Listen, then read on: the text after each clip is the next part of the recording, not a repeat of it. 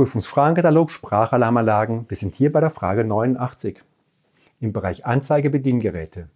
Bewerten Sie die Richtigkeit der folgenden Aussagen zum Brandfallmikrofon. Erstens. Ist das Brandfallmikrofon nicht eindeutig zu identifizieren, muss eine entsprechende Kennzeichnung erfolgen. Ja oder nein? Zweitens. Wege und die Eingänge zu Räumen mit Brandfallmikrofonen sind mit Schildern nach DIN 4066 zu kennzeichnen. Ja oder nein?